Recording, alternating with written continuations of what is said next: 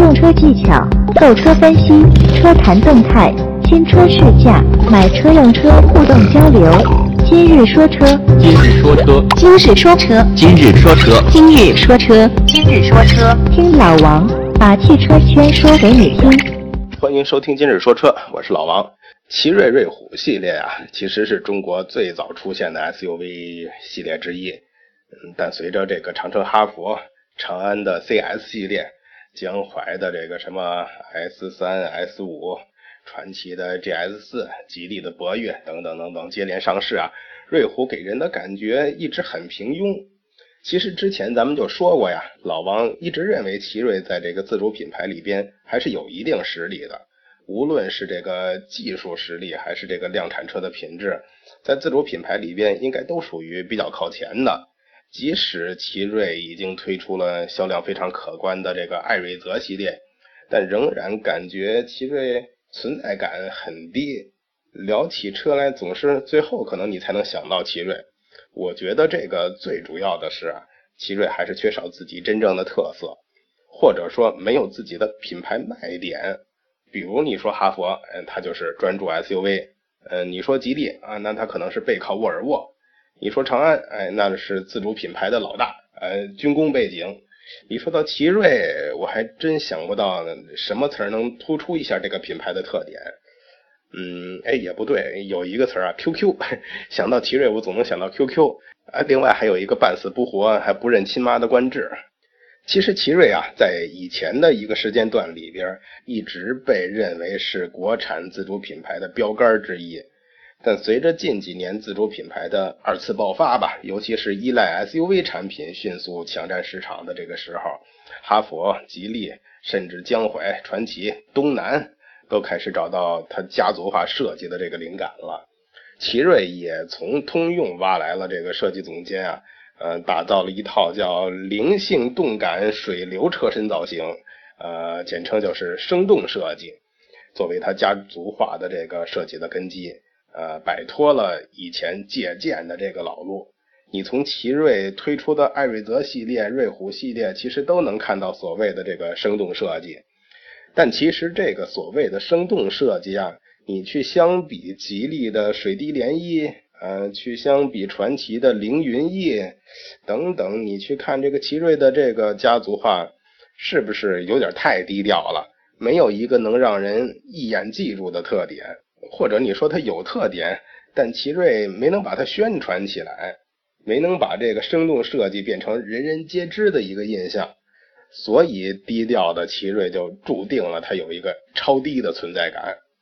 但对于务实的普通消费者而言呀，老王倒是觉得奇瑞有很多车还是值得你去考虑一下的。先说奇瑞现在的现状啊，从今年三月份上市的这个全新车型来看，艾瑞泽五就已经正式成为奇瑞旗下销量最好的车型了。它可以和这个吉利的帝豪 EC7、长安的逸动等成为这个自主品牌里边销量前三的有力争夺者。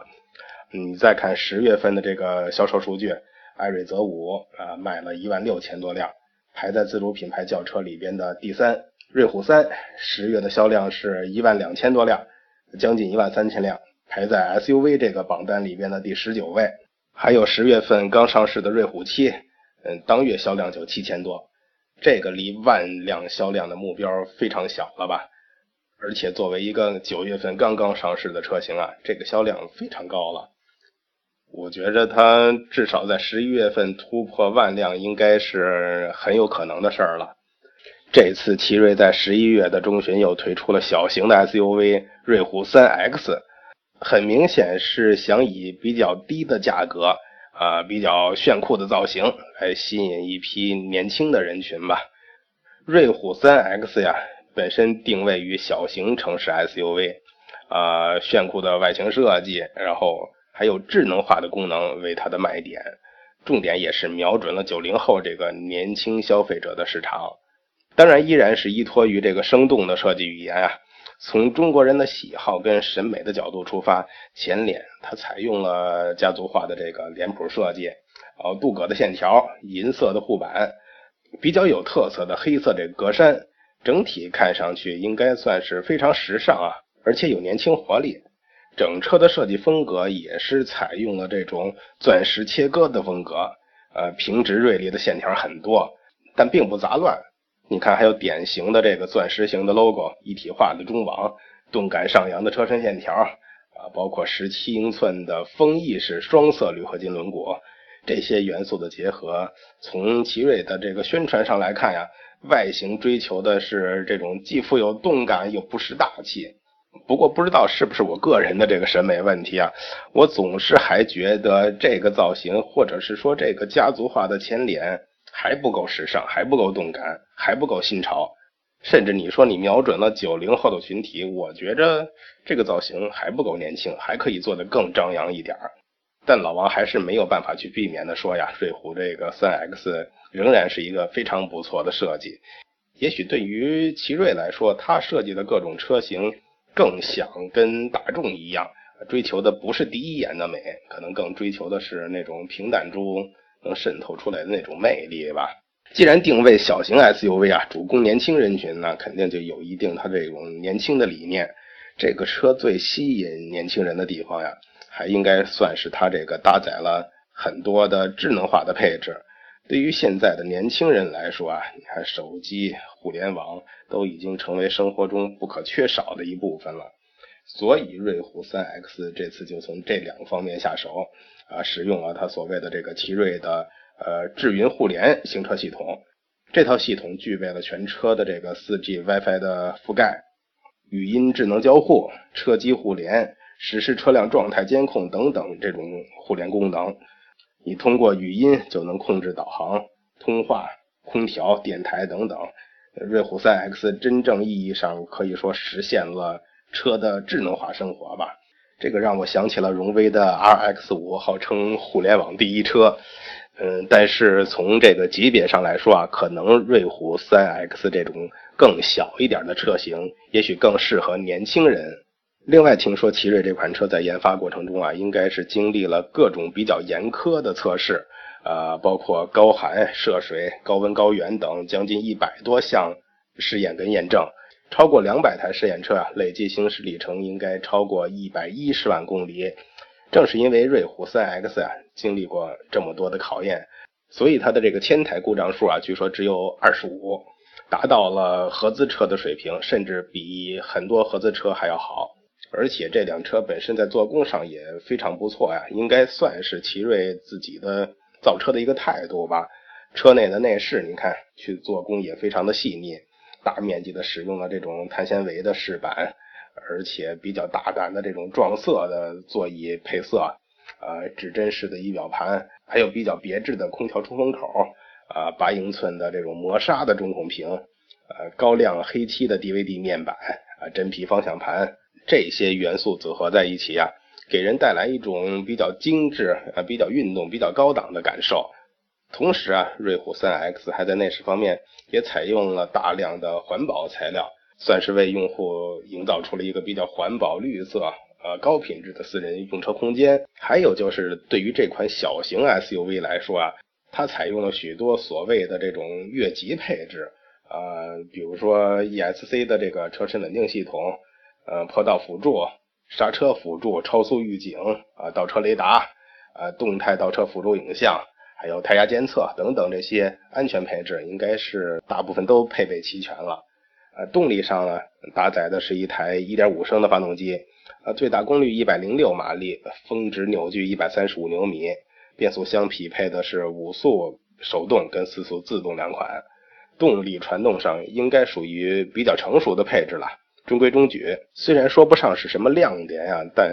应该算是比较成熟稳定的配置吧。过去几年在中国的这个 SUV 应该是处于一个疯涨期，小型这个 SUV 市场当中啊，以瑞虎三呀、瑞风的 S 三呀、长安的 CS 三五呀，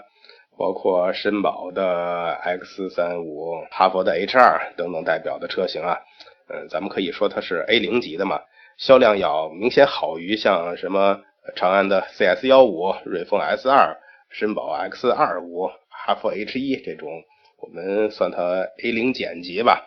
也就是大家毕竟还是想让自己的车更大一点，虽然是小型，买的是小型 SUV，它们相互之间虽然有一定的价格差，但是从消费者的这种购车心理上来看呀，还是以尺寸来去定夺它到底哪个是他心目中最好的一辆车。这样来看呀，瑞虎 3X 虽然是一个小型 SUV，甚至我们应该把它定义成 A 零减级的一辆车，但它在空间跟尺寸上，这个却有一定的优势啊。你看它这个车身尺寸，呃，包括二五五五的这个轴距。超出了很多同级别的竞争对手啊，比较合理的设计让这个瑞虎 3X 在实际的空间表现上，应该说更突出一些。比如说，你看它这个前排的头部空间、腿部空间，后排的头部空间，还有420升的后备箱储物空间，都属于同级别里边比较领先的。你看它的竞争对手本身它是锁定的 CS15、江淮的 S2。呃，哈弗 H 一，但你仔细去想想，我觉得它可以跨界竞争上下通吃了吧？它的轴距比瑞虎三都长，车长也比 CS 三五长，但是它的起售价跟 A 零减级一样，五万八千九到八万零九的价格，应该算给消费者们一个惊喜了吧？价格上看确实有一定的竞争力，你去比 CS 幺五，去比一下比亚迪的元，这个同价位的对手。它在配置上、空间上都有自己的不少优势了，而且奇瑞据说还给这个车提供了呃三个购买服务啊，就是凡是在年底前买这款车的消费者，能够享受一年十二期的免息贷款，然后十年百万公里的发动机延保，还有三年六次免费保养，有这样比较超值的购车政策呀，再加上这个三年十万公里本身车的整车质保。也就意味着，如果大家在今年你去买这个瑞虎 3X，那可能在未来三年里边，你都不需要再去为这个售后呀或者保养啊再去花一分钱了。说不定很多人会动心吧。这一招确实很厉害，就像老王之前的节目里边提到的，那我自主品牌虽然说在呃品牌上，在车的品质上可能对合资车有一些差距，但是我可以通过提升自身的服务，去挖掘一些用户的需求。其实你在宣传上看呀，瑞虎 3X 最大的亮点还是它搭载的这套智能互联以及它这个语音识别系统。其实语音识别系统呀，早就不是什么新鲜东西了，是好像很多车企都在宣传过。不过目前的现状来说，很多还是可能你在选车的时候，哎，这个导购销售给你演示的挺好的。但你自己买了车之后，你自己用起来，呃，发音不标准了不行，语句不通顺了不行，说话声小了不行。你发现你想拿语音识别打开个收音机，得花个一分多钟，还不如你自己去动手去干这件事儿。买的时候高高兴兴的，回家可能就不再去用它了。咱们再看瑞虎 3X 这次是怎么做的啊？首先，它应该算是不惜成本了吧？从这个研发的源头就把这个智能互联。包括语音识别功能都考虑进去了。这次它搭载的这套叫 Cloud Driver 的2.0系统，是奇瑞跟科大讯飞应该算是彻头彻尾联合开发的一个东西。科大讯飞是什么呀？嗯，很多人可能还不太清楚啊。其实科大讯飞一直就是语音识别系统里边的一个领头羊了。你除了咱们常见的这种讯飞的输入法。包括据说百度导航的一些语音合成，也都是基于科大讯飞的这种技术。呃，好像前段时间这个锤子手机发布的时候，呃，老罗还重点宣传了一下这个科大讯飞。有人经常说这个，哎，锤子手机这次没火，科大讯飞跟着它火了。啊，这次可以说科大讯飞。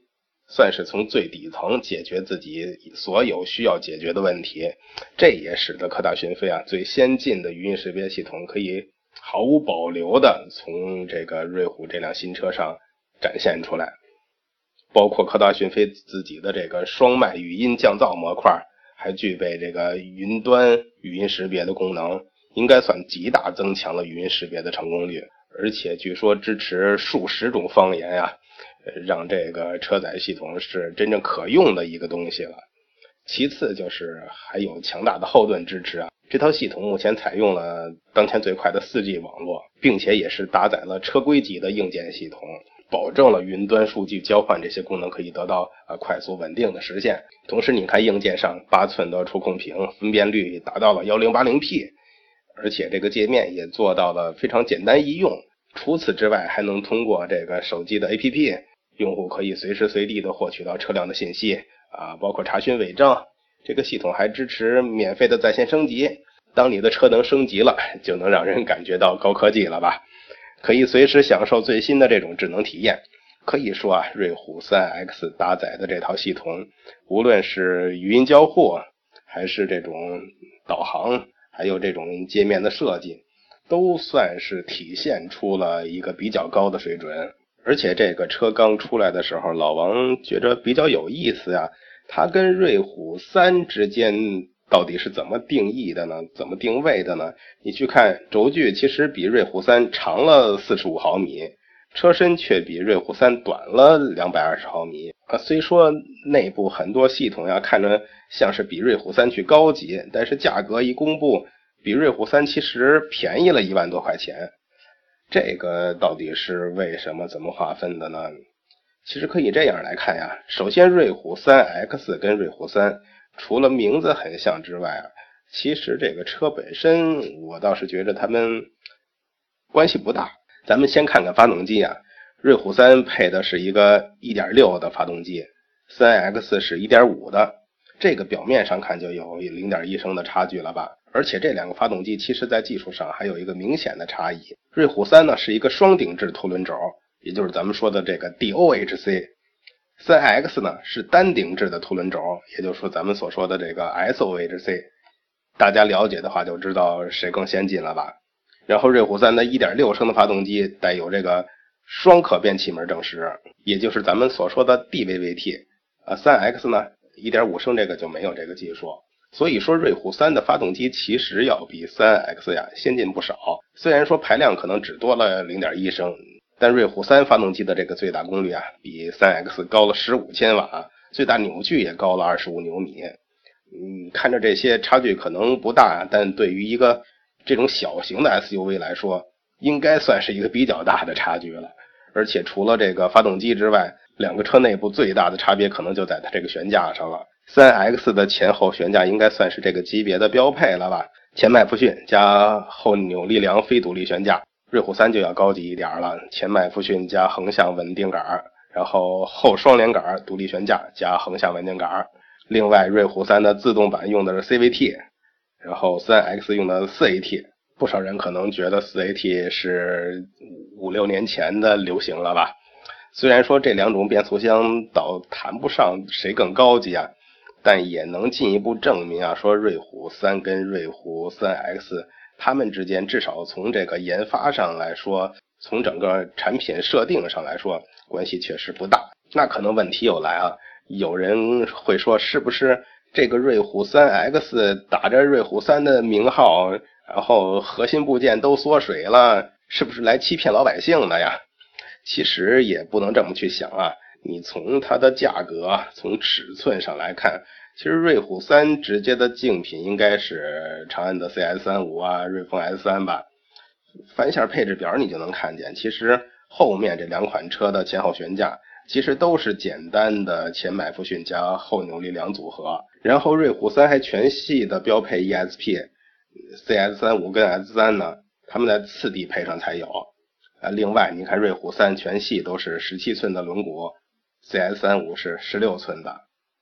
中高配是十七寸的，然后 S 三呢，低配是十五寸的，中高配是十六寸的。所以你去看瑞虎三这些核心部件啊、配置啊，一点都不差。但即使这样，你去看前十个月的销量，S 三销售了十五点五万辆，CS 三五销售了十四点八万辆，但瑞虎三咱们说了它这么好，却只卖了九万辆。所以说啊，瑞虎就是一个低存在感的一个品牌。瑞虎三也是一个低存在感的车型，大家很多就是想不到它，或者是说，嗯，你奇瑞可能做车做的很厚道，但是你不动点小心眼儿，花点小心思，你的车可能还是卖不出去。那对于车企来说，他肯定是希望改变这些现状啊。所以这次瑞虎的三 X 就让人觉得，哎，奇瑞是不是开窍了？你看这次也是前麦弗逊后扭力梁，跟这个 S 三 CS 三五保持一致了吧？最低配也没了 ESP，但是轴距比瑞虎三还长，呃，轮毂也降低到十五寸了，中配十六寸，顶配十七寸。这跟瑞虎三去比的话，嗯，也算是减配吧。但是你跟 S 三跟跟 CS 三五他们去比，你至少保持在一个水平线上。如果你去跟 S 二跟 CS 幺五去比，那就是又有优势了，对不对？而且这次瑞虎这个三 X 还大力去宣传它这套车载的互联系统，也开始懂得去造声势了。另外再加上买这个级别车型人最看重的价格，比 CS 三五便宜了一万多，比 S 三便宜了大几千。这样来说的话，说不定就能吸引更多的年轻消费者去关注到这款车。说不定会认为这款车是真正实实在在更适合这种入门消费者买的一款车。虽然说它这个设计还是老王说的，仍然不够这种抓人眼球，但是通过这种错位竞争的方式，说不定就能挽回一些局势，让更多的人注意到它。不知道你能不能认可老王的这种说法？如果认可的话，给老王点个赞，谢谢大家。欢迎添加老王微信交流。微信号码三四八零八九二二三四八零八九二二，一起互动，一起说车。